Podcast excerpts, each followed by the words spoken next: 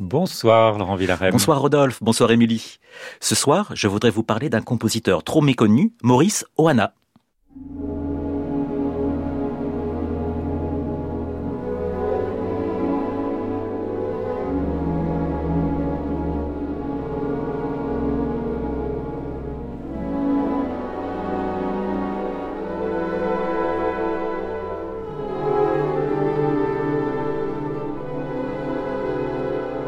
Maurice Ohana a été joué la semaine dernière à l'Opéra de Marseille par une œuvre rarissime de 1972 qui n'avait jamais été rejouée depuis sa création. C'est l'ensemble Musica 13 qui porte cette résurrection.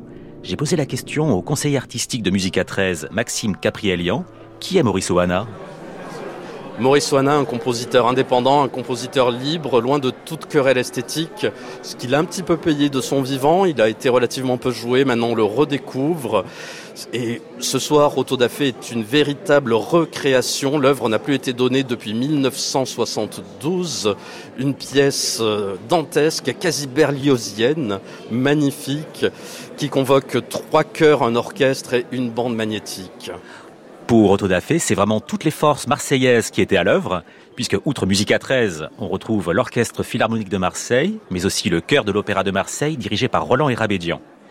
Dans la salle, il y avait des compositeurs, Zad Multaka, mais surtout deux personnes très proches d'Ohana, la compositrice Edith Cana de qui a été l'élève de Maurice Ohana, et François Porcil qui a écrit sa biographie. Je leur ai posé la question, quel genre d'homme était Maurice Ohana? C'était un homme très chaleureux et qui vraiment était un homme d'amitié, et d'amitié euh, sûre, d'amitié. Il aimait être entouré justement des compositeurs. Euh, C'était un homme, voilà. François Porcil. Moi, j'ai envie de dire une chose, c'est qu'il il avait une, une forme d'esprit tellement originale. Malheureusement, je ne l'ai pas connu, mais en écrivant le bouquin, j'ai- je l'ai un peu connu. C'est-à-dire qu'il quand il, il- il ne voulait pas dire qu'il avait des élèves, mais des amis. Et il disait, si j'avais des élèves, je les instruirais au secret du thé et à converser avec les chats. Edith Cana de Chizy, vous étiez son élève ou son ami? J'étais les deux.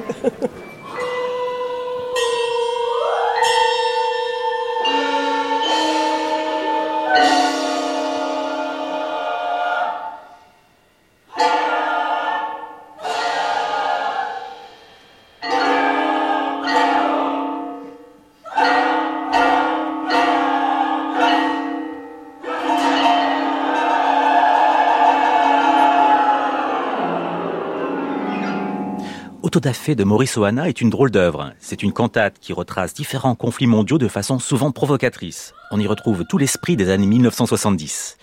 Je sais pas vous, mais j'imagine Ohana comme le peintre de la Méditerranée antique et pas du tout comme un compositeur qui s'inscrit dans l'histoire moderne. Roland Hérabédian est le grand interprète de Maurice Ohana. C'est également lui l'instigateur de la reprise d'Autodafé. Je lui ai demandé, est-ce qu'Autodafé montre un Ohana qu'on ne connaissait pas? C'est un Oana qu'on ne connaît pas. En fait, c'est pas tout à fait juste parce que ça, il écrit 21 années après le Llanto pour Ignacio Sanchez Merillas, c'est-à-dire la première œuvre qu'il a fait connaître. Il avait 58 ans à ce moment-là. Il est mort 21 ans après. Donc, on est absolument au centre, en fait, de sa production. Alors, ça veut dire que il a pris tout ce qu'il a fait avant et il y a déjà en germe ce qu'il va faire après. C'est une œuvre où il y a. Pourquoi Maurice Ohana est-il un compositeur qu'on doit toujours redécouvrir Alors, c'est un compositeur qu'on doit redécouvrir, malheureusement, parce que les institutions ne s'y sont pas intéressées suffisamment. Les grands orchestres, etc., ne le jouent pas suffisamment. Pour, des raisons qu'on peut comprendre, parce que la musique est, parfois complexe, euh, avec des effectifs qui sont pas habituels. Donc, euh, ça, on peut le comprendre. Maintenant, je pense qu'il est grand temps qu'on s'en empare, avant que, par exemple, les Anglais fassent comme ils ont fait avec Berlioz. Ma dernière question, quelles œuvres d'Ohana faut-il jouer absolument en priorité? Alors, euh, une de mes préférées, c'est les Cantigas, et l'autre serait Avoa. Mais euh, le livre des prodiges, c'est magnifique pour orchestre. Euh, je pense que voilà, ces trois œuvres-là, pour moi, ce sont les bijoux.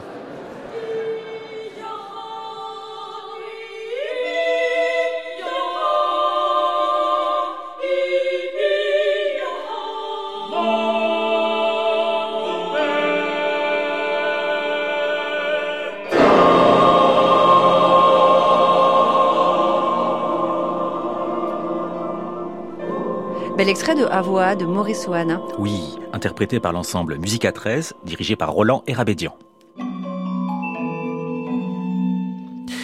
On reparle de Maurice Oana en toute fin de journal, mais je voudrais attirer votre attention sur un festival original qui se tient du 7 au 10 décembre au Lavoir Moderne dans le 18e arrondissement de Paris. Cela s'appelle la Semaine classique du Lavoir. On appelle tout de suite la directrice artistique du festival, la violoncelliste Michel Pierre. Bonsoir. Bonsoir. Alors, est-ce que vous pourriez nous donner trois bonnes raisons pour assister à un concert de la Semaine classique du Lavoir? Oui, alors euh, la première raison, je dirais que c'est la diversité du répertoire. La Semaine classique du Lavoir, c'est un festival qui présente des concerts qui sont variés, qui vont de la musique classique bien sûr, mais à la musique contemporaine, la création, l'improvisation aussi. Euh, cette année, par exemple, on a de la musique électronique faite avec euh, uniquement des violoncelles et beaucoup d'improvisation.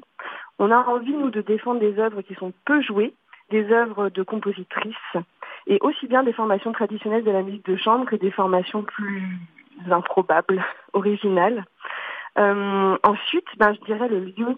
Le festival, il se tient au Lavoir moderne parisien. Vous l'avez dit, c'est un magnifique ancien lavoir qui est au cœur de la Goutte d'Or et dans lequel il y a une intimité euh, vraiment euh, toute particulière, je trouve, entre les artistes et le public. Et pour finir, ben, je dirais la convivialité, parce que l'idée du festival, c'est vraiment que chacun, chacune se sente accueilli nous, on accorde une importance, euh, vraiment une grande importance à l'ambiance. C'est possible de boire un verre, de manger, et il y a toute une équipe aux petits oignons pour passer un moment de partage qui va donc ben, au-delà du concert en, lui-même. Et parmi les compositeurs joués, vous pourriez citer qui?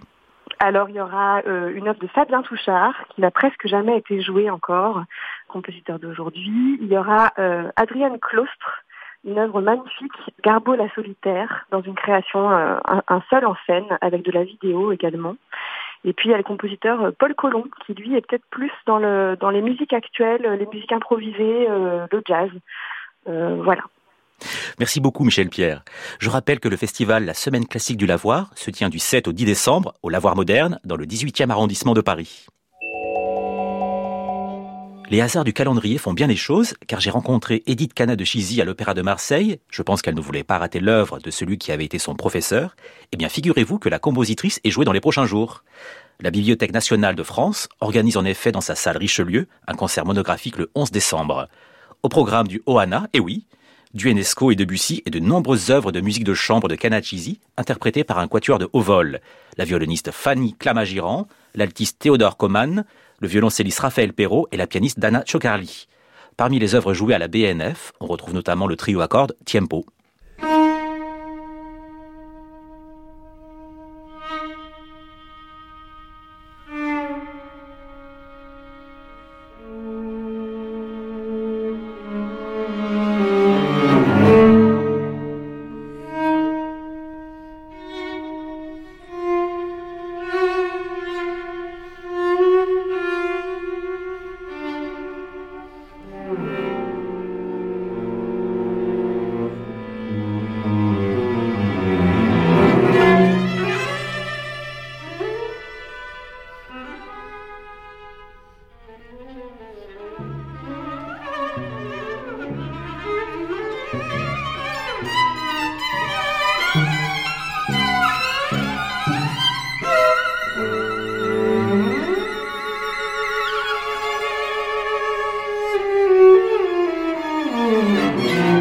Concert monographique Edith Cana de Chizy le 11 décembre à la Bibliothèque nationale de France. Merci beaucoup Laurent Villarem. À la semaine prochaine.